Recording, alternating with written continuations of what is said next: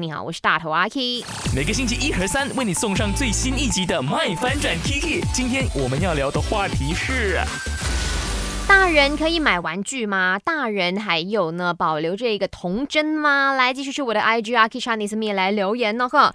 在 IG 这边呢，看到的就是嗯，MHT 他说当然是可以玩呐，有童心就会让你自己快乐很多。然后 Penny 说，我刚才买了草莓熊嘞，满足了小时候的童真。敦泽说当然是可以呀，童心未免嘛。在大人呢，呃，在外面是大人，但是在爸爸妈妈面前呢，喜欢当个一个小孩子被疼爱。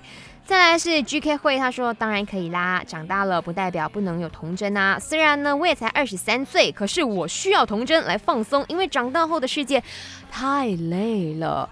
二十三岁就已经说这个世界太累了，那姐本人三十四岁了，哇，我没有说我经历特别的多，但是呢肯定经历的东西也不少啦。